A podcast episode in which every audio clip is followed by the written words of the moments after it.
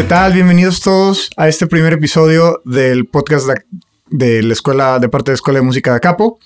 Vamos a estar hablando de música, audio, editoras, em, producción musical y otros temas relacionados con la industria. En este primer episodio tenemos de invitado al profesor Jorge Rocha y un servidor, Chuy Díaz. Y vamos a estar hablando de la década pasada. Vamos a estar haciendo una especie de rewind um, con datos, datos que, se nos hacen interesantes, opiniones también de nosotros. Y vamos a empezar hablando em, sobre artistas, los mejores artistas, artistas, artistas favoritos de la década pasada. Pero primero eh, me gustaría introducir a- al profe Jorge. Jorge, ¿cómo estás? Hola Chuy, muy bien, gracias por invitarme. Y pues sí, es el primer episodio de este podcast que vamos a abordar temas de la industria y temas relacionados a pues a toda nuestra profesión musical que algunos nos toca o decidimos llevarlo a cabo como nuestra estilo de vida, nuestra fuente de ingreso, nuestro trabajo, nuestra pasión y, y somos muy respetuosos de quien lo hace como hobby, ¿verdad? Eh, siempre va a ser buena la música como hobby, saber tocar algún instrumento. En el caso de nosotros, pues es la industria profesional, que es lo que formamos aquí eh, en varios de nuestros programas en la escuela. Entonces, para todos aquellos que están interesados en saber más de la industria, como dijo ya bien Chuy, eh, producción musical, negocios de la música, editoras, arreglos musicales, etcétera, etcétera, nuevas tendencias. Acabamos de regresar del NAM Show, por cierto, y pues está todo lo que viene para estos siguientes años. Todo lo vamos a abordar aquí en este primer bueno, no todo en el primer episodio, ¿verdad? No, no En todo. este podcast que pues la iniciativa ya se tenía desde hace tiempo y ahorita se, con- se concretó con, la, con, con el esfuerzo de Chuy este, para hacerlo. Y bueno, gracias por invitarme y si quieres vamos al primer tema que Claro. tenemos ahí. Claro, Jorge. Sí, va, va a haber. No, no nos lo vamos a acabar en este episodio porque es mucho. Y, y- y para que ustedes puedan seguir oyendo um, en un futuro cercano de todos estos temas, eh, si tienen preguntas, um, sugerencias o algo así, eh, pues somos, somos todo oídos. Vamos a hablar de, de la década pasada, Jorge. Y, y yo quería empezar hablando eh, y, y compartiendo algunos datos bien cortitos um, sobre artistas, ¿no? Antes de, de- de compartirnos ahí opiniones y eso, eh, pues ver cómo está en cifras frías eh, la industria. Ok. Y pues aquí tengo, um, ah, vamos a hablar de, de, de- de artistas, algunos artistas que definieron la década de, pasada, ¿no? De, de 2010 al 2019, Ok. que de repente ahí hay unas discusiones que cuando empieza, cuando termina, pero... Claro. Sí, este, digamos que matemáticamente hablando, todavía este año sería incluido en la década. Ya, ya, ya. matemáticamente hablando, ¿verdad? Pero como nos gusta decir, bueno, pues ya es 2020. Claro. Entonces, 2020, 21, 20, ya es la nueva década. Está bien, claro. no nos vamos a, a poner a discutir. Sí. Ni somos matemáticos, ¿verdad? Sí, no, no, e- este no es el podcast. Este no es el podcast para eso. Ah, entonces, bueno, algunos um, artistas que definieron la década, a- algunos de estos datos van a ser em, nacionales, de, cosas de Estados Unidos, otros internacionales, em, y voy a tratar de, aclarar eso también. En Billboard, por lo menos en, en lo que concierne números de Billboard, la artista de la década para Billboard fue Beyoncé. Después le sigue Kanye West, muy cerquita. Y en tercer lugar, Adele. Um, son artistas que, que- que estuvieron más presentes a inicios de la década pasada, ¿no? Ok, sí, Cre- sí, sí. Creo, creo yo, sonaban mucho más. No, no que no suenen ahorita, pero me sonaron muchísimo más ellos a, a inicios de la década pasada, creo. Claro, me voy, no me quiero adelantar ni mucho menos, pero no recuerdo cuánto tiempo tiene sonando fuerte, fuerte el reggaetón. Claro. Y no sé si eso tuvo que ver para que ya se caiga, porque hoy en día todo es urbano, ¿verdad? Claro, sí. En nuestro mercado latino, pero también está muy impregnado en Estados Unidos bastante. Sí. Pero a lo mejor es parte de eso, que en los primeros años no sé si ya estaba tan, tan, tan, tan fuerte que todavía Adele y Beyoncé y quién nos fue. Y Kanye West. Kanye Kanye, West, West, sí, sí, ajá. sí. Que él, él yo creo bastante bien urbano. Bueno, mucho más antes, mucho más antes, pero, pero sí. Tiene, tiene razón, yo, yo creo que, que, que sí es eso, el, el- el- cómo se fue haciendo grande eh, el, approach de la letra también. La le- las letras reflejan mucho más eh, como cotidianidad, cotidianidad. Ajá. Um, eh, re- reflejan más urbanismo. eh, los beats, los beats suenan más. a ¿Quién fue que- el número uno? Beyoncé. Beyoncé fue el número uno, ok. Sí. Con, eh, con música que, bueno, ahorita nos vas a hablar de eso también, pero con Claro. música poco más bailable, ¿verdad? Sí, sí, más sí, sí. uptempos. Claro. Este, uptempos para aquellos que no saben muy bien, pues son tiempos un poquito más rápidos, ¿verdad? Este, el segundo fue. El segundo Kanye West. ok, y tercero, Y tercero Adele.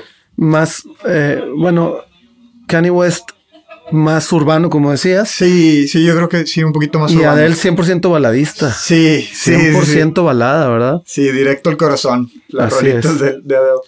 Um, y, y después la, la lista, nada más por, para completarla, sí, le sigue Taylor Swift, Drake, Nicki Minaj, Lady Gaga, Katy Perry, Arcade Fire, creo que es el único grupo co- como de ese perfil en la lista.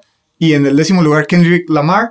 Obvio es un promedio de la década, ¿no? No, no creo que represente un solo buen año No, claro. o dos solos buenos Pero años. eso es Billboard, ¿verdad? Eso es Billboard, sí. Estuve con, eh, no quiero mentir exactamente en su puesto, pero creo que era la directora para Billboard de México en la FIMPRO Ya. hace unos poquitos meses en Guadalajara, donde se junta mucha gente de la industria. Estuve en una conferencia eh, asistiendo, ¿verdad? De, de oyente a la conferencia. Claro. Y ella explicaba este, cosas de esta tendencia y también pues eh, decía que Billboard sigue siendo una institución de las más creíbles para medir lo que está pasando en la industria. Ese timbre que oyen por ahí es cambio de clase porque estamos transmitiendo aquí desde Escuela de Música de Capo en Monterrey, Nuevo León, que después les hablaremos un poquito sobre ella. Entonces sí, Billboard, para quien no lo, lo ubica y que está interesado en esto de la industria, pues son las tendencias y digamos que es la institución de las más creíbles que hay en eso, ¿verdad? Sí, tienen, tienen su buen rato, eh, creíbles y, y lo importante es el, el- también el, el alcance que tienen, ¿no? Eh, si, si yo empiezo a opinar sobre lo que yo veo, pues la, la- la opinión es muy limitada, que, que ya nos daremos tiempo a, a- al- a opinar, como hemos estado haciendo en, en estas chancitas, pero pues estos números son, no, yo no puedo discutir el éxito comercial de ninguno de estos, pues. Claro. ¿Nos guste o no? Sí. De sí. esa lista, Chuy, ¿cuántos son? Eh, porque oí bastantes pop, pop, pop. ¿verdad? Sí, eh, eh, de, de la lista me, me llama mucho la atención que creo que más de la mayoría son mujeres. Beyoncé, Adele, Taylor Swift, Nicki Minaj, Lady Gaga, Katy Perry. Son seis chicas.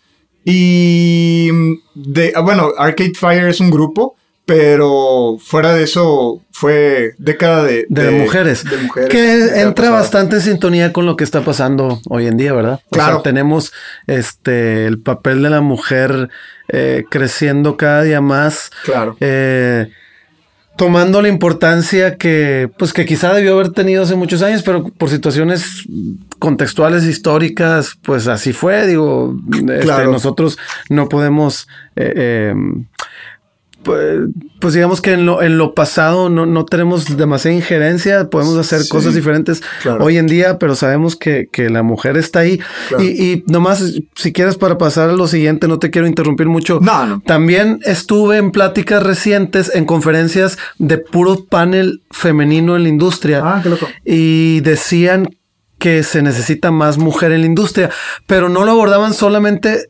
siendo el artista este cantante o sino por ejemplo que se necesitan más productoras, más arreglistas mujeres, ingenieras de audio, compositoras, etcétera. Se quiere más presencia femenina Claro. y, y yo creo que es, es muy importante, ¿verdad? O sea, sí, sí, esto no se va a tratar de por el hecho de ser mujer ya hay que abrir un espacio, no, y ni vamos a entrar en conflic- conflictos sexistas, ni mucho menos. Claro.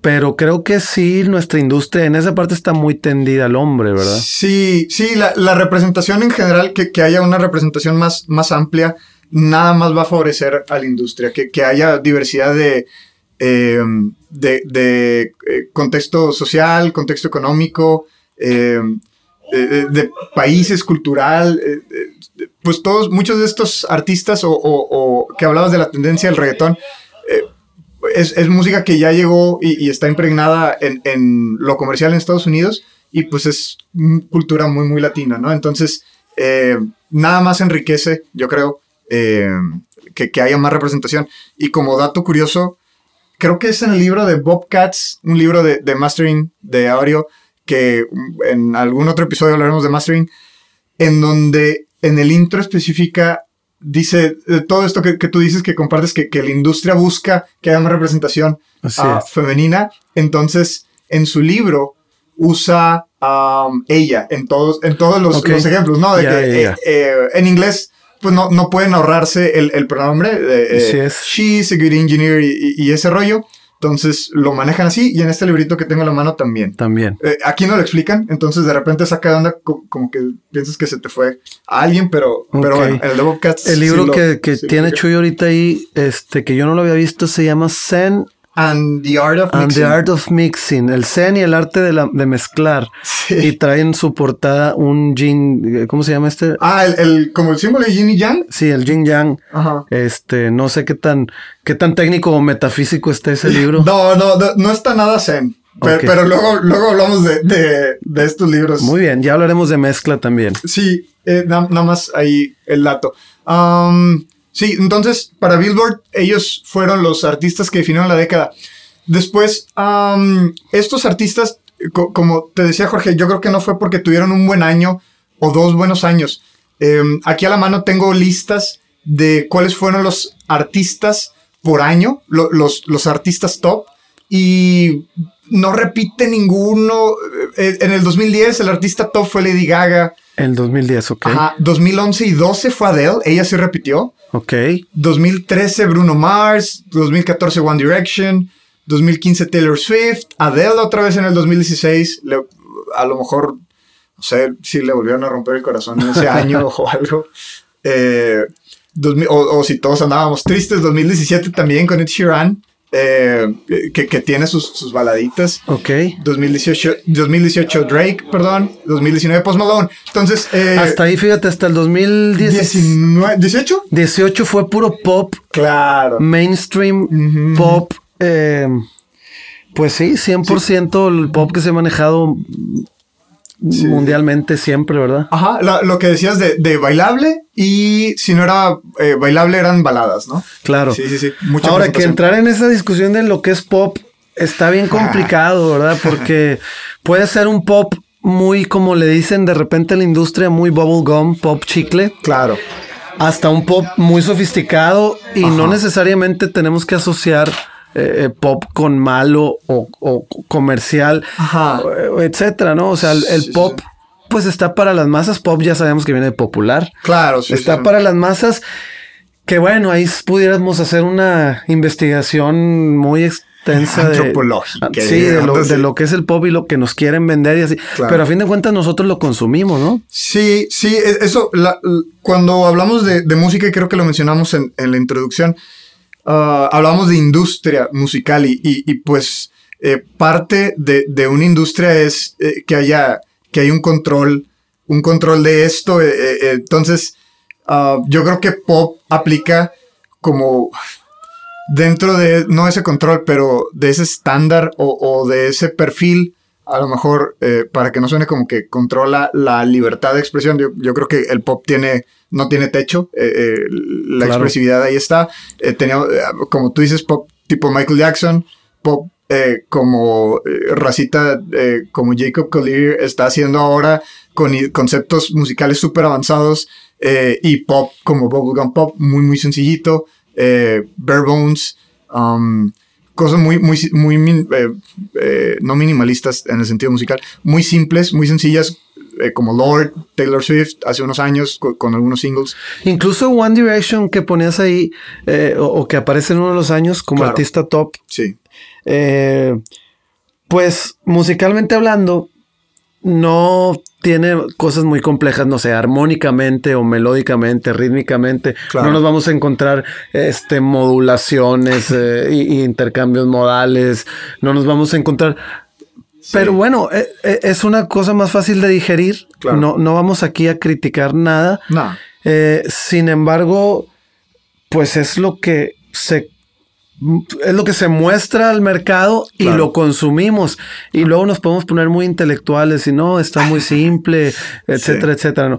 Pero tiene otros valores. Por ejemplo, los valores en la producción musical. Sí. Pues están producidos con toda la mano, ¿no? Eh, es gente súper talentosa en la parte de producción, con arreglos quizá que podemos pensar ah, sencillos desde el punto de vista musical teórico, no sé. Claro, sí, sí, sí. Eh, eh, pues otra vez la, diversidad yo creo nada más enriquece la experiencia que tenemos. Afortunadamente podemos escoger eh, entre One Direction y entre cualquier otro grupo que te guste. Arcade Fire estaba ahí en las listas porque la gente tiene esa libertad de, pues yo quiero escuchar algo como Arcade Fire, um, que, no los he seguido recientemente, pero empezaron siendo una propuesta muy, muy diferente a todo lo que está en esa lista. Ok. Y sonando muy, muy diferente.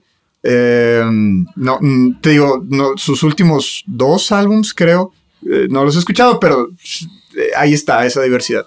Muy bien. Um, regresando a, lo que comentábamos, estamos hablando de la representación, qué, tipo de artistas había, y, tú, tú hacías la observación de que a partir del 2018 ya se ve como, como ese perfil bien, bien dirigidito de representación urbana, ¿no? Urbana, sí. Eh, en el 2018, para que se den una idea, aquí tengo en primer lugar a Drake, segundo Post Malone, eh, y luego sigue Sheeran, Taylor Swift, aparece Cardi B, eh, XXX Temptation, Tentación, ah, y, otros artistas, pero, pero ya está bien infiltraditas las listas de, de representación de urbano en el contexto de Estados Unidos, ¿no? Ok, y, y claro, esto es Billboard, ¿verdad? O sea, quien marca la industria, porque sabemos que hay gente que está metidísima en lo, en lo urbano y que nos va a decir que, por cierto, si nos pueden eh, hacer sus comentarios, los vamos a agradecer. nos puede decir, no, no, lo urbano tiene desde uh. los ochentas o antes siendo importante. Sí, claro. Ahorita nos estamos basando en, en la parte de mercado y en, lo, en las cifras de Billboard que son importantes. Obviamente son, son un importantes porque marcan la tendencia de la industria. Claro. Es como lo macro. Claro, sí. Si nos vamos a lo micro, no, pues cada, cada género tiene su industria fuerte, pero esto es lo que se consumió en el mundo, otra vez nos guste o no. A mí no me gusta, no me encanta, pero eso es. Sí, sí, sí, sí, sí, eh, eh, eso es definitivo.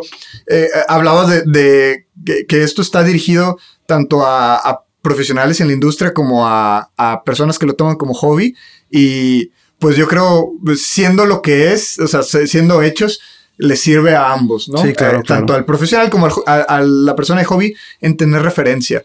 Um, y oye, Jorge, ¿tú crees que eh, esto, estamos mencionando el, término urbano como algo que engloba mucho, muchas cosas, como, como usamos con el término pop? Um, ¿Tú crees que, que eh, esto urbano sea como el, el folk, la música folk hace varias décadas, que es como la representación de, de la gente de normal, la gente que, va de, de, 9 a 5 a trabajar, eh, de lunes a viernes, lunes a sábado, um, que sea como el, equivalente de, del folk en este periodo? Híjole, eh, no sé, Chuy, eh, no sé, digo, justamente estuve también estudiando un poquito de, del género urbano en general, leyendo un poco de artículos y demás y incluyendo el reggaetón y todo esto, ¿verdad? Claro. Eh, y pues sí, por ejemplo, el, el, beat que se marca es bien primitivo. Ya, sí, sí, sí. Este, súper primitivo, tunca, tunca, tunca, tunca, como soca, muy, muy primitivo. Y lo que se dice es muy coloquial. Entonces, puede tener que ver con lo que dices, que sea algo como, bueno, me puedo expresar así de forma sencilla. Okay con lo que está pasando hoy, sin rebuscar tanto, sin buscar, sin buscar tanta poesía, sin buscar tanta este recurso literario, que en un momento de la historia el recurso literario y poético fue muy importante. Claro. Eh, pero hoy no sé, estamos en otra sociedad muy diferente. Ya, y, y, bueno, eh, ya, ya para cerrar eso, ¿tú crees que em, así como ha habido otros géneros, no sé, el, el- cuando el rock era el género, el rock evolucionó por años y incluso décadas, ¿no? Y cuando el, hip hop fue el género, um, que a lo mejor ahorita algunos considerarían que todo es el género, evolucionó eh, bastante y, se, empezaron, se empezó a enriquecer de varios recursos. ¿Tú crees que el reggaetón, a lo mejor, eh, como dices, eh, estos ritmos ah, primitivos en el sentido de, de, muy básicos, con mucha historia incluso, eh, ¿tú crees que vaya a enriquecerse de, de otras cosas para seguir evolucionando? Yo creo que sí, así como lo planteas, yo creo que sí y va a tender a la evolución.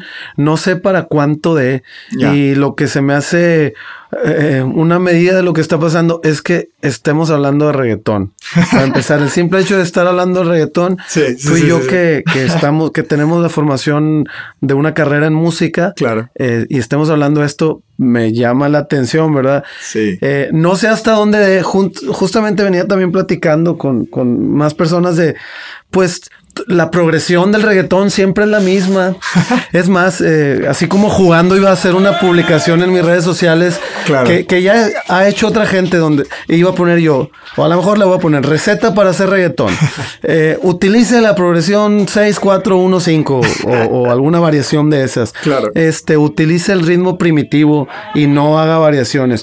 Eh, evite a toda costa metáforas y cuestiones muy sofisticadas. Y así. y- y es lo que hay hoy, ¿verdad? Y te digo que simplemente estemos hablando de eso, Sí, sí, sí. pero sí creo que pueda tender a evolucionar. No sé cuánto. Ya, ya, ya. Es, sí es una gran incógnita para mí cuánto tiempo más le quede a esto. Claro. O si sea ya permanente. Sí, esa, esa es la, la pregunta de oro, ¿no? Si, si todos supiéramos a dónde fueran a atender eh, todas estas cosas, eh, pues ya, bola de cristal y ya se acaba. No, no hay discusión, no hay podcast. Oye, déjame, sigo compartiéndote algunos datos de también de artistas, enfocado en artistas, pero ahora del lado de Spotify, que, que se convirtió en una plataforma desde hace ya unos años. Sí, sí, claro. Eh, eh, eh, en- eh, específicamente en Estados Unidos o, o en otros países, pero ya en México ya es la Sí, plataforma de sí, sí, stream desde claro. hace unos años, ¿verdad? Sí, pasan otras cosas en, en- en países asiáticos y demás, pero, Claro. pero sí, o sea, tenemos que decir que es la plataforma. Claro, claro. Y, y, bueno, esos números como quiera se los compartimos después. Y si no, eh, afortunadamente están ahí en, en- en internet. ah, muchas veces en- incluso en las mismas redes de, de todas estas asociaciones, Billboard, Spotify publica sus números, um, IFPI, que yo creo que vamos a hablar de, de Sí, sí, ellos claro. más adelante. Eh, no son números como, como que, que- que- que yo, que un servidor está inventando de repente. Pero bueno, Top Streaming Artists. En Spotify, eh, anualmente, últimamente ha, ha estado publicando cuáles son los artistas más reproducidos eh, y aparte dándote a ti tus propias métricas, ¿no? Tú escuchaste más este artista, sí, ahorita, ahorita te pregunto eso, Jorge. Ok. Um, en Spotify en el 2019, no en la década, solo en el 2019, Spotify reporta en primer lugar a Post Malone con 6.5 billones de reproducciones, son, son bastantitos ceros ahí. Segundo lugar, Billie Eilish y tercer lugar, Ariana Grande. Ninguno de estos, ah, no, sí, Post Malone, no, de hecho coincide con Billboard. mentira, mentira, coincide que Billboard también lo reporta en el mismo orden o, o en un orden muy parecido como su top 3 del 2019. Tanto. Billboard como Spotify coinciden que esos son los artistas. Más streameados. Ajá. ¿Cuál fue el primero? El primero Post Malone. Post Malone. Ok. Y luego Luego en Spotify Billie Eilish. Billie Eilish que acaba de hacer los Grammys y se ganó todo. sí. no sé, todo. yo no, yo no tengo la pista de ella, o sea, no le he seguido la pista, pero ¿cuánto tiempo tendrá en el mercado? Pues eh, eh, ustedes, los, los que nos están escuchando, van a saber probablemente más de Sí, Billie Eilish que nosotros. Eh, pero pues fue como un flashazo. De repente, un año a otro. Muchos de estos artistas también de un año a otro salieron eh, así. Y, y, y no, no lo comento yo extrañado de mí. No, no, no por ellos. No, La- aquí, aquí el raro que, que, que no conoce más de ellos soy yo. No, Eh, ah, bueno, esa es otra cosa importante de este podcast, eh, que vamos a estar compartiendo diferentes puntos de vista, por ejemplo, eh, y en diferentes eh, generaciones. Claro. Por ejemplo, ahorita eh, eh, el profesor Chuy tiene, está en los 30, ¿verdad? Sí, sí. Yo estoy en los 40 y nuestros alumnos pues están en los 20. Entonces ahí tenemos el punto de vista de un servidor, pues que es el, soy la generación X, ¿verdad? Mis papás fueron baby boomers y yo generación X. Después Chuy pues está, eh, aunque digo, esa es una catalogación que se ha hecho y no nos interesa como tal, simplemente para decir que estamos, que nacimos y, crecimos en diferentes épocas. Chuy está de los millennials, que hay gente que le cae mal ese término y no, pero bueno, y entonces los, los alumnos que, que, estén produciendo también este podcast tendrán 20 que son que centennials o que son Creo que es Centennial el término. Sí, sí, suena, a, que sí, sí debería de ser por ahí. Entonces eran tres opiniones diferentes, tres puntos de vista, tres cosas que nos tocaron vivir diferentes, ¿verdad? Claro, sí, sí, y, como, como eh, paréntesis o pregunta corta, em, tú como productor, Jorge, em, y, yo también como productor, pero, pero te pregunto a ti, ¿qué, ¿cómo mides Em, ¿Tienes alguna referencia de...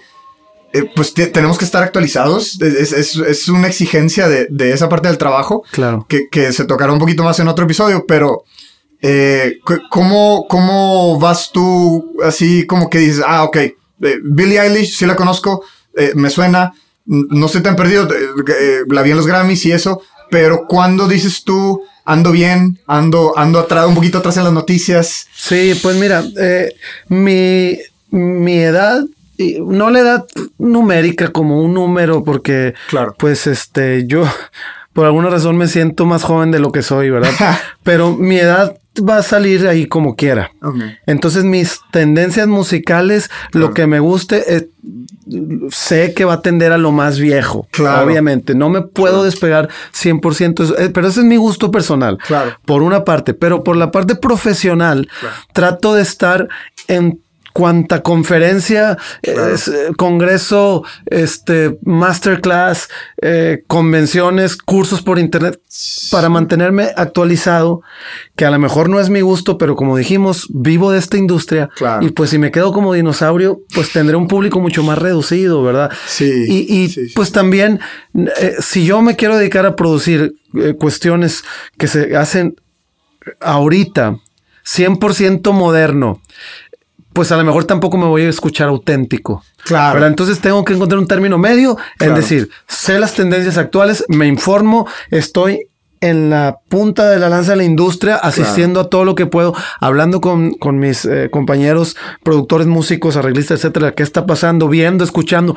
Sigo escuchando la, música que sale nueva en el radio. Claro. bueno, el radio ya casi nadie lo oye, ¿verdad? Pero todo lo nuevo lo oigo. Claro no me gusta quizá. algunas cosas sí me gustan. Sí, sí, pero de lo nuevo a lo mejor no lo entiendo porque no soy de... Otra vez mi generación me jala hacia lo viejo. No, no, no me gusta, pero es, lo que sucede. No lo juzgo, no digo lo viejo es mejor, no lo nuevo, no. no. Simplemente a lo mejor no me voy a escuchar tan auténtico. Hay cosas, por ejemplo... 21 Pilots y todos estos grupos, Imagine Dragons y así. Claro no los entiendo al 100%. claro, claro. Eh, claro, entiendo la armonía, la rítmica, o sea, eh, eh, musicalmente, estructuralmente lo entiendo, pero mi, el golpe, este, sentimental, el golpe de, lo que me hacen sentir, no lo entiendo quizá porque no encajo 100% en esta generación. Claro, claro. El mensaje no es para uno a veces. Sí, sí, claro, el mensaje definitivamente no es para mí, pero a todos, por lo que nos dedicamos, nos toca ir a muchos festivales, conciertos y demás, estando a veces como parte del, del, staff en backstage y demás, y voy y los veo. Claro. Y entonces trato de empaparme lo que está pasando. Si lo entiendo o no, pues ese es otro boleto, ¿verdad? Sí, sí, pues dijiste al, inicio de, la grabación que andabas en el NAM, ¿no? Y, que estabas en, esta conferencia. Y, para quienes no conocen a Jorge, eh, pues todo está constantemente em, de, de simposium tras simposium, conferencias, eh, viajas mucho, viajas seguido a, informarte. Cuando hay una aquí, pues claro que, sí, por supuesto. ahí andas. Em, bueno, regresamos un poquito a lo de Spotify. Em, Te iba a comentar Ah, ahorita, claro, Chuy, sí, para seguir nada más. Este, traemos otro tema para el día de hoy, pero se nos va a alargar mucho el podcast si lo hacemos así. Entonces yo creo que nos continuemos con esto. Ok. Y el siguiente tema que, pues, si les interesa, para dejarlos un poquito picados, vamos a hablar de las editoras de música, un tema medio escabroso, pero que está eh, súper en, eh, a- al día.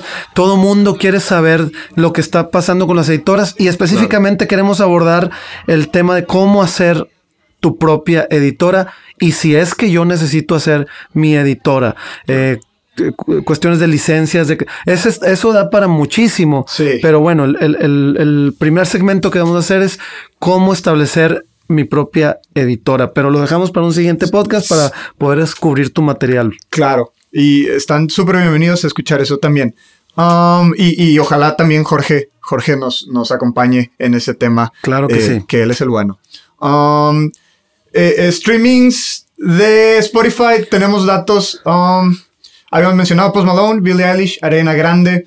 la artista de la década, eh, artista fe- en femenino de la década, para- eh, según los datos de Spotify, es Ariana Grande. Fue la que tuvo más Grande. reproducciones. Eh, y, y es bien diferente, eh, ahora sí, eso a lo que veíamos de Billboard. Billboard había dicho que los artistas de la década eran tal, tal, tal y tal, Beyoncé, Kanye West, Adele, etc. Y en ninguno de esos top 10 de Billboard de la década sale Ariana Grande. En Spotify sí. Spotify incluso dice que es la reina de, de esta década. Que creo que ya va a sacar, no sé si ya hubo una primera versión o, o no, eh, los premios específicos, ¿verdad? Spotify. O a lo mejor ya ha habido varias versiones, no sé. ok. Pero, eh, por ejemplo, ahorita el- que acaban de pasar los Grammys, eh, se está diciendo mucho en los medios diferentes que el- la ceremonia de la entrega de Grammys ya no tuvo tanto impacto como Ah. anteriormente. Eso lo he estado escuchando mucho. Está lo que acaba de suceder, la gran tragedia eh, para la historia del deporte y la humanidad en general, que Sí. falleció Kobe Bryant Claro. al mismo tiempo de la entrega de los Grammys. Entonces eso opacó bastante, pero bueno, fue una circunstancia. Claro. No nos podemos jalar nada más de eso Claro, para pensar que, que tendieron un poquito a la baja. Ya. Eh, no sé si eso esté marcando alguna tendencia que debamos prestarle atención. Ya, ya, ya. Y, y no estoy muy enterado de los premios de Spotify, pero lo he escuchado. Claro, y, y- y tú crees que sea como, como en el caso del- de la industria del cine, eh, que, que, mm, estas nuevas como plataformas, eh, eh, en, en su caso en el cine, Netflix es una de ellas, que les están um, agarrando un poquito de mercado, a, por ejemplo, Grammys con Spotify, que sea eso, que, que los Grammys... eh, si, si vemos los números, ha, ha ido un poquito hacia abajo y, y en eso coincide que Spotify va a ir un poquito hacia Sí, arriba. sí, claro. Va a ser un nuevo este, paradigma, ¿verdad? Claro. Un cambio radical que Claro, afortunadamente ya se, ya se encontró el hilo por donde va a seguir la industria y estamos en tiempos, con- desde mi personal opinión, muy, muy favorables. Sí. A mí me tocó, a ti también, ¿verdad? Me Sí, sí. tocó vivir el declive de la industria. Eh, todo mundo asustado. Claro. Eh, ya no se vendía música, ¿qué va a pasar? Pura piratería. Sí. Y ahora ya estamos en otra etapa más benévola y que, que va a seguir trayendo cambios. La tecnología pues Claro. está demasiado avanzada Sí, y eso sí. va a seguir sucediendo, pero bueno, ahorita estamos en, en- en un buen momento. Claro, sí, y, y- y- Jorge, tú, tú lo dices así y también los números, eh, eh, tú- los números te respaldan. Eh, eh, el IFPI, que, que es la in- um, International, International- Federation of Phonogram. uh, ah, Federación Internacional de la Industria Fonográfica. Eso es la es, en Federación, español. en español, la Federación Internacional de la Industria Fonográfica. Recopila, ahora sí, mundialmente, um, en el área de la, de la música grabada. música grabada, Ajá. exactamente. el recording industry, eh, que- cómo van las tendencias.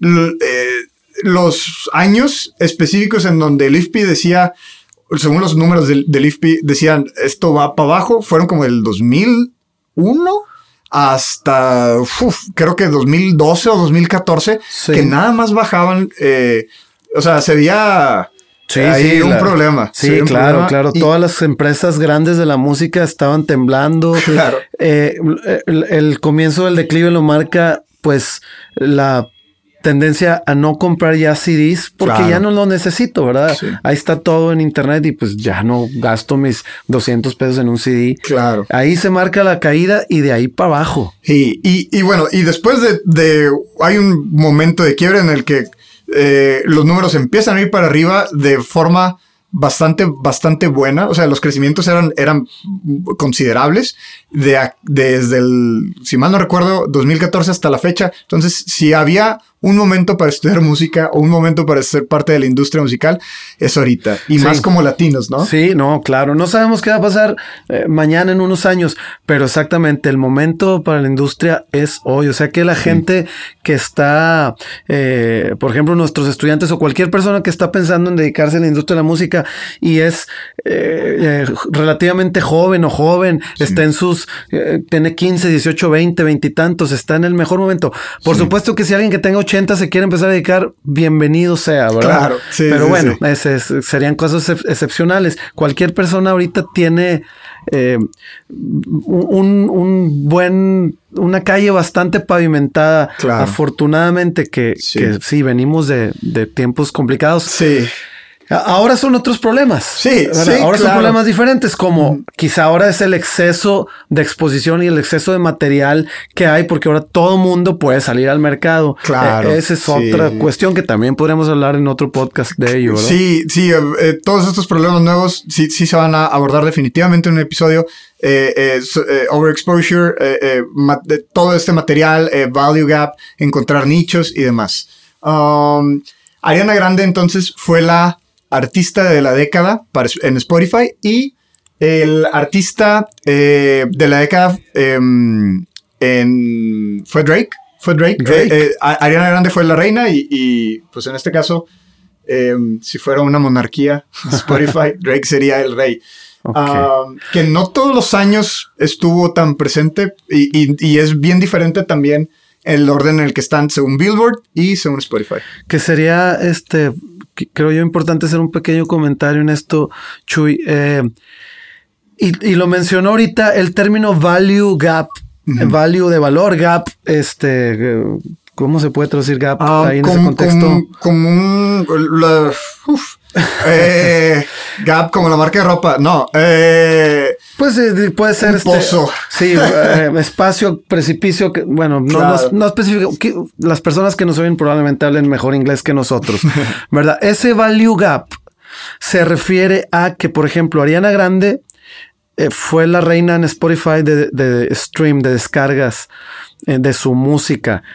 Habría que investigar y ver cuánto en pesos y centavos le tocó de ese dinero eh, a ella, claro. porque podemos pensar que le tocaron cantidades, cantidades multimillonarias. Claro. Sin embargo, eh, la industria musical y gente de, muy alto rango comercial, muy famosa, etcétera, están y todos lo estamos haciendo, ¿verdad? Desde nuestro espacio, desde nuestra trinchera.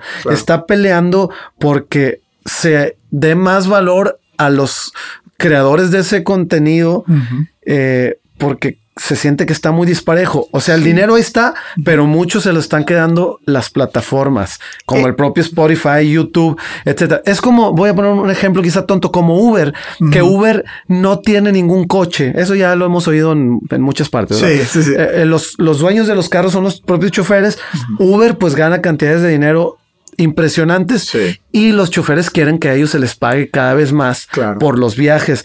pasa lo mismo, que ese, que claro, Spotify va a ganar mucho dinero, está bien, pero que se reparta un poco más al artista. Claro. Porque no sé si te acuerdas del caso este de Megan Trainor, creo que se llama, con la canción de All About the Bass, que estuvo en tendencia hace unos pocos años, bueno, no sé, cinco años, seis, no sé. Eh, sí, a lo mejor incluso menos. Menos, no, no recuerdo bien, pero este, el compositor de la canción no le tocó prácticamente nada de sus reproducciones de Spotify, que luego ya hablaremos de la parte de vista del, compositor. Hubo, eh, él lo llevó a medios y por decirles una cifra, este, de todo lo que reprodujo en Spotify, al compositor le tocaron algo así como 3 mil dólares o, es más, no sé si fueron así como 300 dólares, una cantidad ridícula para la exposición que tuvo la canción. Ese es el value gap al que se refiere Chuy. Ajá, sí, y que se abordará en, otro episodio. Eh, eh, cerrando, si, me permites un comentario, claro, La, información en este año, en este momento de la historia, para, no nada más en, en otras industrias, en otros oficios, en otras profesiones, la, la información como, creador, eh, como, como participante de la industria musical es, es esencial. No puedes no estar informado. Eh, hablábamos de, de, de, lo de producción, ahora estamos hablando de estar informado como, como creador de, contenido eh, musical. Entonces, estás obligado casi, casi, esto te exige estar al día y te exige conocer cómo está. Por eso no se pierdan los episodios que vamos a estar aquí transmitiendo en este, en este podcast, ¿verdad? y todavía traemos ahí este, unos datos más, ¿verdad? Me parece. Sí, regresamos ya, ya para cerrar em, con Spotify. Em, los artistas, el top streaming de la década es Drake en primer lugar, Ed Sheeran, Post Malone, Ariana Grande y Eminem en quinto lugar. Quién sabe dónde salió. Eminem, pero muy bien. al parecer le, lo escuchan más que, que lo que sea que haya medido Billboard, que probablemente Billboard midió también compras de, de, música en formato, formato físicos o, downloads que ya no, claro, sí, ya no se usan, pero ahí están todavía. Ah, sí, perdón. Sí, no, iba a decir, Eminem es el que se sale, ¿verdad? De, de la tendencia. Claro. No sé si eh, no sé si sea un como para alguna gente gusto culposo escuchar a Eminem ah, eh, o, es el lado rebelde de la... Sabemos que en esa lista, pues Eminem es el transgresor, ¿verdad? Claro. A diferencia de lo otro que... Este, ¿Me, la puedo repetir, por favor? Claro, esta lista eh, de los artistas de la década, en cuanto más streams, según Spotify, es Drake, Ed Sheeran, Post Malone, Ariana Grande y Eminem. bueno, Drake y Post Malone Ajá que yo no soy especialista e, en esos géneros, también son un poquito transgresores, ¿verdad? O sea, no, no, no son nada, nada, este, sweet. Um, no, no, em, creo que aquí el, el, que, bueno, en, contenido de letra, pues yo creo se, se a todos apelan al, a, mucho a, a emociones muy, muy eh, de interés romántico, ¿no? De alguna u otra forma, Drake expresa su romanticismo de forma muy diferente que Sheeran. Pero... Sí, sí, Sheeran es totalmente cursi. Sí, sí, sí, sí, sí. 100% cursi. Se trató, digo, no, no le estoy diciendo de una mala forma. A mí me encantaría tener el éxito de Sheeran, ¿verdad? Sí. Pero eh, tira una masa así un poquito más conservadora, puede ser. Ok, sí, sí. Aunque se metió también ya en lo, en lo rítmico y en otras cosas, ¿verdad? Ajá. Pero te sale este con. Híjole, ¿cómo se llamó esta canción de, la baladita que. The Shape of You? Bueno, alguna de esas. Ah, ok. Sí, varias que tiene. Ya, como más adulto contemporáneo, ¿cómo se dice? sí, sí, quizá adulto contemporáneo, que eh, muy, muy, eh, muy global, que te puede llegar a donde sea porque el sentimiento, claro. el amor está presente en, todas partes, ¿verdad? Sí. Muy universal. Ajá, Y, te decía, eh, yo creo que, que, sí em, hay como ah, eh, representaciones ahí raras. Ed Sheeran a mí se me hace raro en cuanto a, lo cursi que es comparado con los demás. Eminem es raro porque pues, no es de esa generación.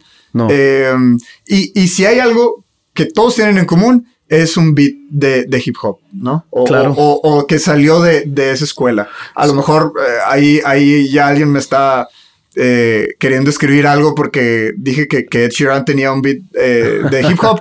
yo me refiero a como, como de la escuela que puso, así como...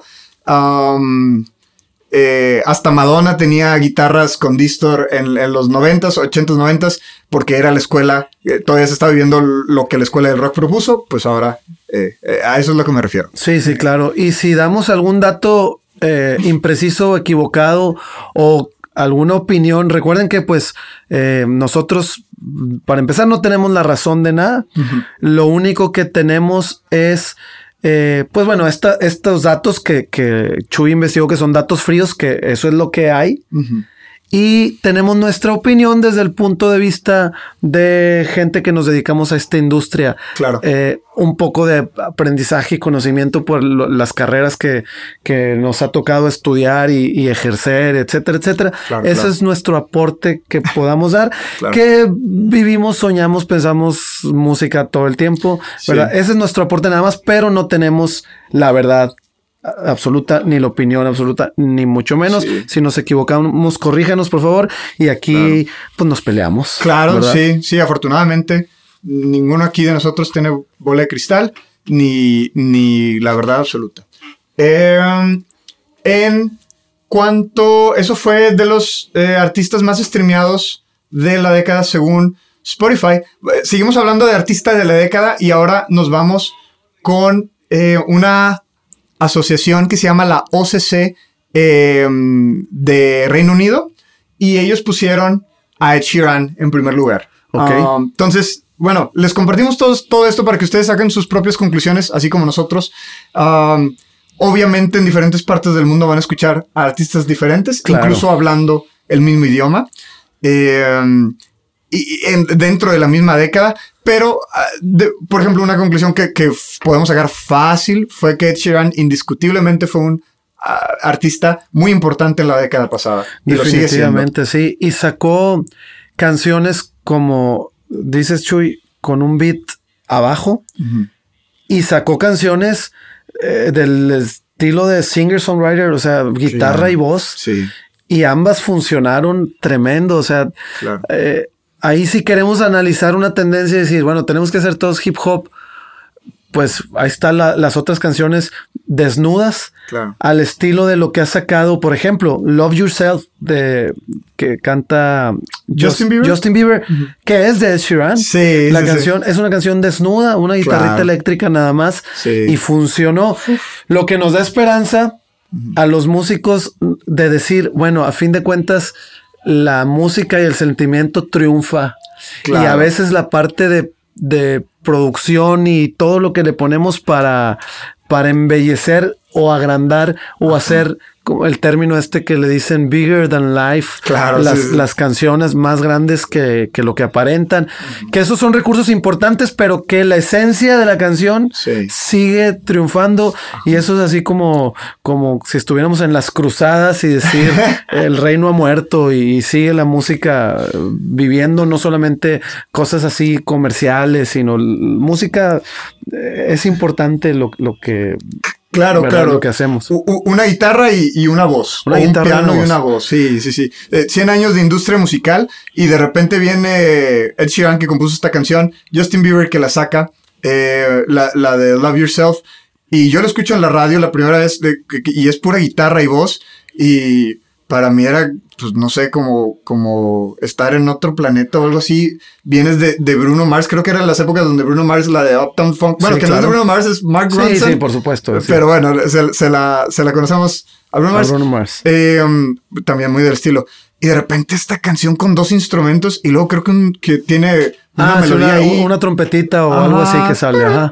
Sí. Eso. Eh, no, eh, increíble. A mí se me hizo eh, lo, que dices tú, ¿no? De, pues es, es, que eso es música. Claro. Al final de cuentas, la gente escucha música, no escucha producción, no escucha marketing, eh, pues juzgan, juzgan con los oídos. Sí, claro. Y sin, y sin, sin decir que cualquier otra música que se haga es mala. Claro. Este puede ser más simple, puede ser eh, armónicamente nada compleja, y bueno, ya tendrá su público y, y, cada quien decidimos que sí y que no. Por ejemplo, yo soy muy, eh, a mí me gustan mucho los géneros latinos, Latinoamérica se me hace un caso de estudio impresionante. He tratado de conocer música de todos los países latinos, he viajado a los países latinos eh, y, es una música que yo valoro mucho. Pero por ejemplo, en República Dominicana, que es merengue, bachata y muchos géneros más, este, el merengue, pues uno podría pensar, ah, pues géneros claro, con muchísima tradición. Y te tomas, te, topas con canciones como La Vaca, que a lo mejor muchos de ustedes no conocerán, pero nada más dice La Vaca, la misma vaca y la vaca. y de letra no tiene nada. Pero es un merengue ahí medio tradicional. Este, y, bueno, funcionó. Así como estas canciones, hay cosas muy simples que uno a veces dice, ¿eso qué? eso que yo lo hubiera hecho con un palillo y, y un este hay una liga y con eso una canción.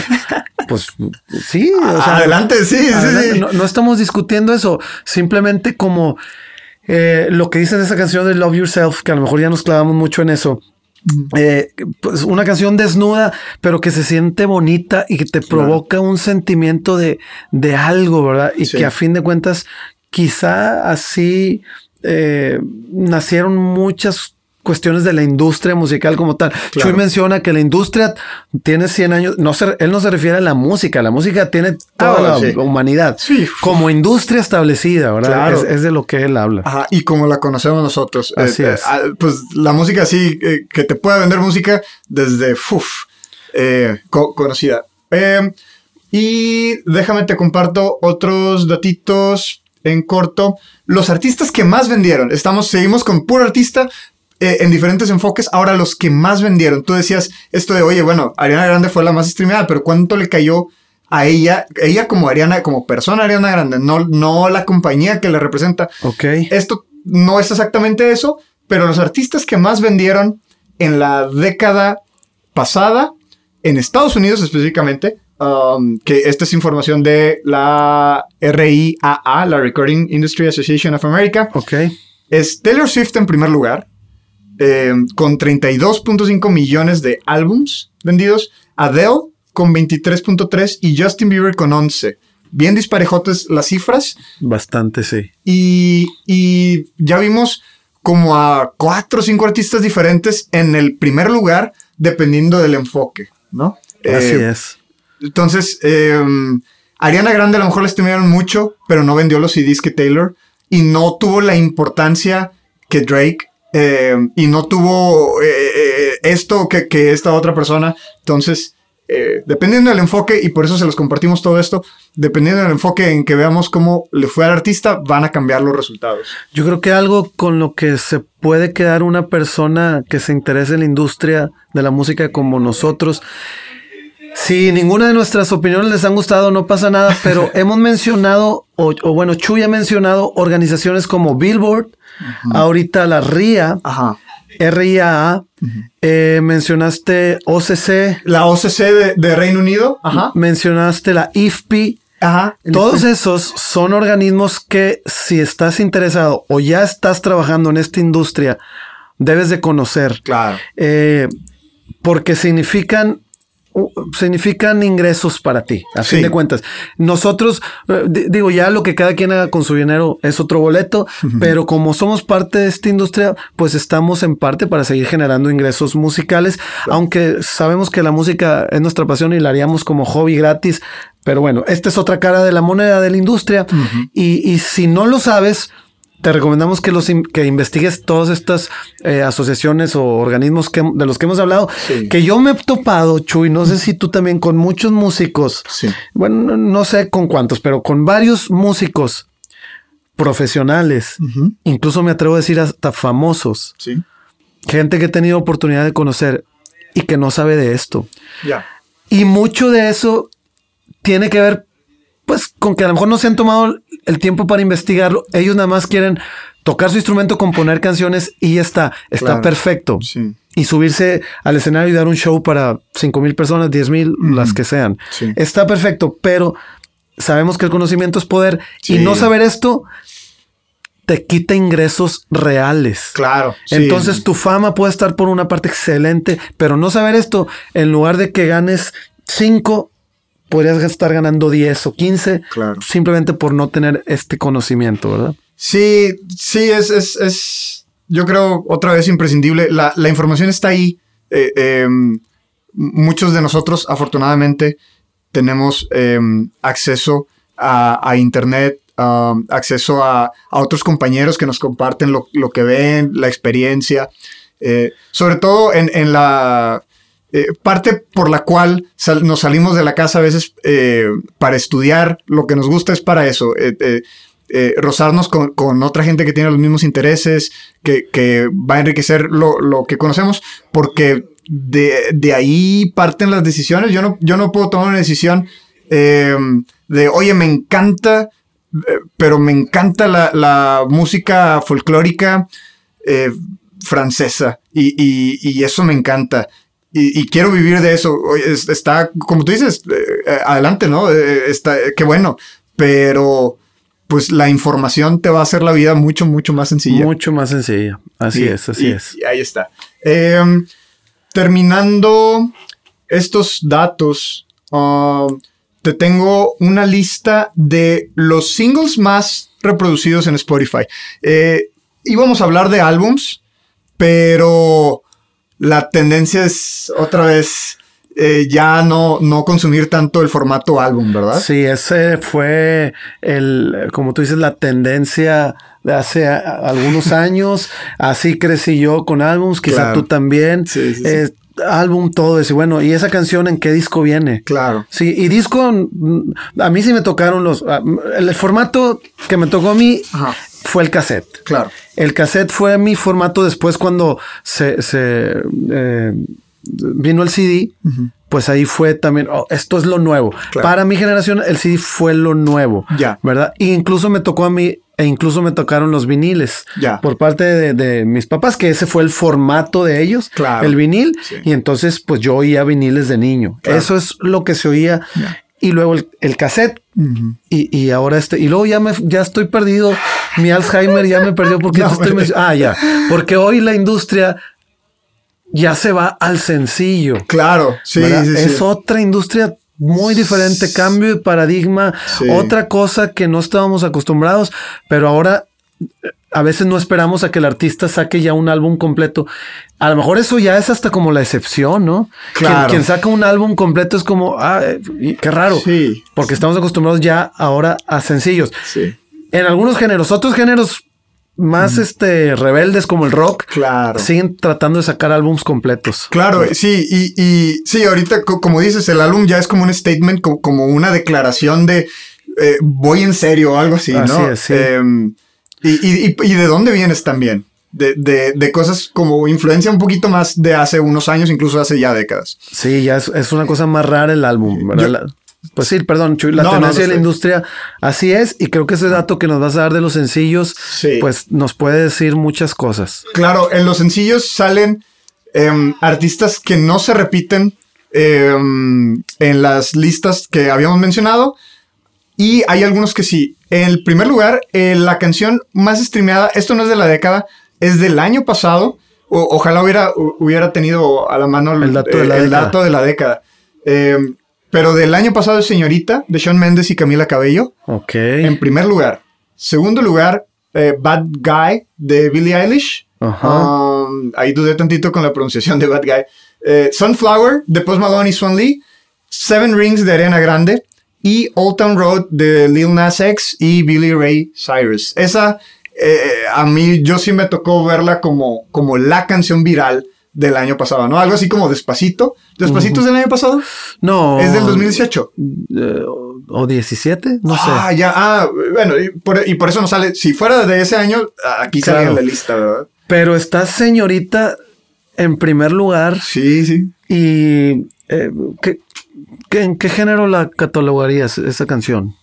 Eh, pues tiene influencia latina tiene, pero no sé. Algo urbano también. Sí. ¿Verdad? no sé si alguien que nos está escuchando nos pueda decir. Y tampoco es por catalogar a fuerza en un género. Claro. ¿verdad? Tampoco se trata de eso. Sí. Pero sí, si quisiera yo hacer una relación con lo que mencionas de Despacito, Ajá. Eh, esa señorita no me suena tan desligada claro. a Despacito, ¿verdad? No sé si tenga algo que ver. Claro, claro. Sí, sí. Eh, y esto es de, de, como mundial, ¿no? Eh, yo creo también, sí, sí, que suena más a despacito que a Bad Guy. Camila Cabello, su ascendencia es, es mexicana. sé que es ah, latina, obviamente, ¿verdad? Pero sí. Creo que es mexicana. Uh, si mal no estoy, eh, es, estoy casi seguro que es de un país, pero para no regarla, voy a generalizar, es del Caribe, según yo. Es del Caribe. Ok, muy bien. Sí, estamos, ahí se pueden dar cuenta que ya estamos más, más viejillos. Si alguien nos puede decir también. Sí. Pero bueno, ascendencia latina definitivamente. Sí, definitivo. Bad Guy de Billie Eilish, que, que mencionamos, ganó, arrasó con Grammys hace poquito. Billie Eilish es americana, ¿verdad? Sí, tiene, ajá, tiene 18, 19. 18 años. Eh, ya le había tocado,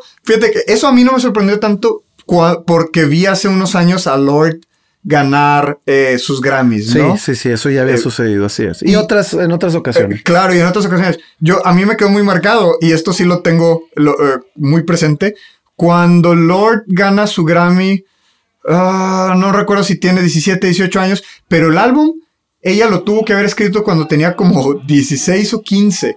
Entonces, eh, para, para la gente del, lado joven que nos está oyendo, eh, tener 15, 16, 17, 18 años no impide que tengas eh, eh, los elementos para tener una buena carrera musical. Sí, claro, los recursos, este, nadie dice que necesitas tener toda la capacidad, claro. el conocimiento musical en letras, etcétera, para hacer algo. Esas cosas suceden, así como hay eh, eh, personas en los Juegos Olímpicos ganando medallas a los 14 años, 15 años, no sé qué, pues acá pasa lo mismo, ¿verdad? Sí, sí, y, no, definitivamente no es por demeritar a Lord a sus 16, pero creo que todos podemos estar de acuerdo que Lord nada más iba a convertirse en mejor artista conforme pasaran eh, ciertos años, a lo mejor no, de forma lineal y ese, ese rollo, pero definitivo, nada más iba a mejorar después de eso. Entonces, ahí está, ahí están esas oportunidades. Eh, entonces sí, cuando, cuando Billie Eilish veo eso, digo, ah, ok, pues es, es no es normal. Sí, no, no, Fíjate que acabo de ver algo respecto a eso eh, que creo que le produce su hermano, ¿verdad? Sí, es mayor su hermano, creo. Me parece que sí. Pero sí, no, no creo que sea mucho mayor. Y él pone, eh, tampoco quiero caer en los fake news, ¿verdad? claro. pero bueno, es algo que me tocó ver por ahí en la red y si no es verdad, alguien aclárenlo, por favor. Claro. Pero lo que vi fue, y fuera o no verdad, eso pasa un poco de lado.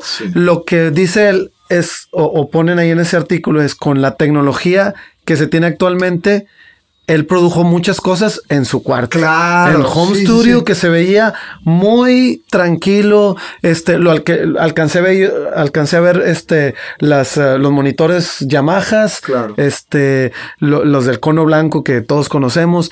Eh, bueno, a lo mejor no todo el mundo, pero los típicos de la industria que ya sacaron nuevos modelos. Claro. Alcancé a ver un controlador por ahí muy sencillo. Un escritorio, creo que ni siquiera custom, sino un escritorio X ahí. Y ahí tenía pues su equipo eh, musical. Y, se trataba de, bueno, pues así se produjo mucha parte de, lo que hoy en día ganó no sé cuántos Grammys. sí, creo que ganó cinco. Y fuera o no es cierta la historia, no está despegado de la realidad. ¿eh? Sí, claro, esa es, esa es la historia que se maneja. Eh, yo, yo igual no, no he ido a preguntarle personalmente al Phineas ah, o a Billie Eilish, pero esa es la historia que se maneja que, que buena parte o parte considerable de la producción se hace ahí en, en su cuarto, en, eh, eh, su hermano. Claro, sí, pues es que eh, es lo que nos da hoy la tecnología. No nos cuentan, no nos cuentan la parte donde quizá se masterizó en alguna de las mejores instalaciones para máster o se, no nos dicen esa parte, no lo sabemos. A lo mejor esa se quiere mantener como, como la, el, el, la referencia de cualquiera lo puede hacer. Claro.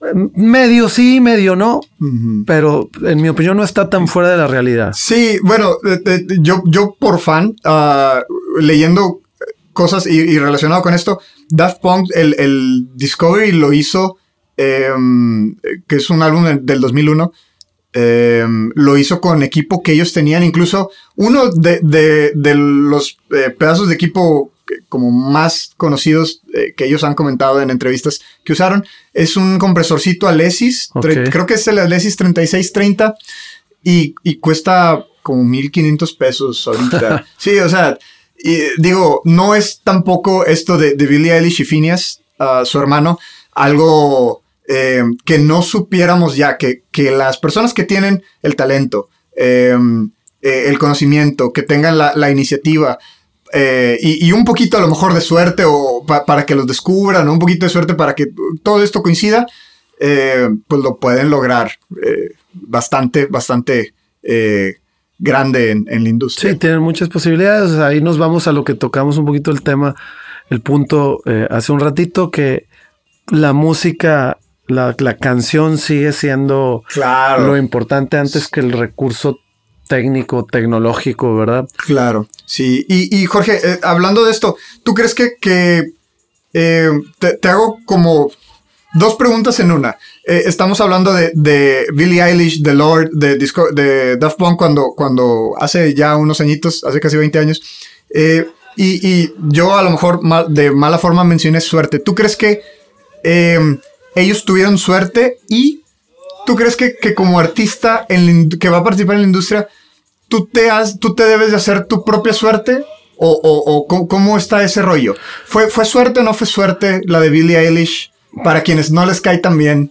Claro, pues digo, no sé, para desde mi punto de vista puede ser algo muy filosófico, incluso difícil de responder, pero a las dos preguntas que haces yo diría sí y sí. O sea, sí, sí se requiere de suerte, pero la suerte, por ejemplo, eh, tú y yo tuvimos la suerte de nacer en cierto país, claro, en cierta familia que nos dio cierta estabilidad. Claro. Y a lo mejor alguien que le tocó nacer en un país muy ¿Inestable? conflictuado, inestable, eh, no quiero decir ningún país, ¿verdad? Claro. Eh, pero en cualquier lugar, sí. pues dice, pues qué suerte tuvieron ellos. Claro. Ah, bueno, a lo mejor entonces nosotros nos comparamos ahora hacia arriba como, pues qué suerte tuvo naciendo alguien que su familia ya estaba relacionada con Universal, Claro. Warner, Son. Pues ahí sí, Sí. yo digo sí tienes suerte. Claro, claro. Y por otro lado, lo que dices de si la suerte te la forjas tú, pues yo creo que sí, Sí. definitivamente te lo vas forjando. Si, si todos los que estamos en busca de algo en esta carrera de la música nos lográramos hacer rockstars, pues a lo mejor se crearía, se devaluaría el concepto del rockstar claro, claro. y, y- y no todos vamos a alcanzar esa connotación tan grande Sí. pero Sí, creo claro. que el que quiere hacerlo lo va a encontrar Claro. de alguna forma. Sí, sí, o sí. sea, ter- termino diciendo esto, el rockstar, eh, para mí rockstar no necesariamente es aquel famoso a nivel mundial Claro. que se conoce en todas partes, sino a lo mejor para mí rockstar es quien dio conciertos para 300 personas Sí. y con eso lo hace sentir feliz y vive de ello Claro. y tal. Para mí eso también es un rockstar, ¿verdad? Claro. Depende de los niveles. Si le añades ese factor suerte que me comentas de, de que, pues, qué tan cerca o no de la super fama mundial estás, pues ese es otro condimento. Claro, y, y- y pregunto porque estos artistas, muchos, muchos artistas, eh, por, por como es la industria, normalmente aparecen unos años y luego están un poquito debajo del radar. No que hayan dejado su carrera y, y que, o que su carrera sea menos valiosa, pero desaparecen de este radar del que estamos hablando.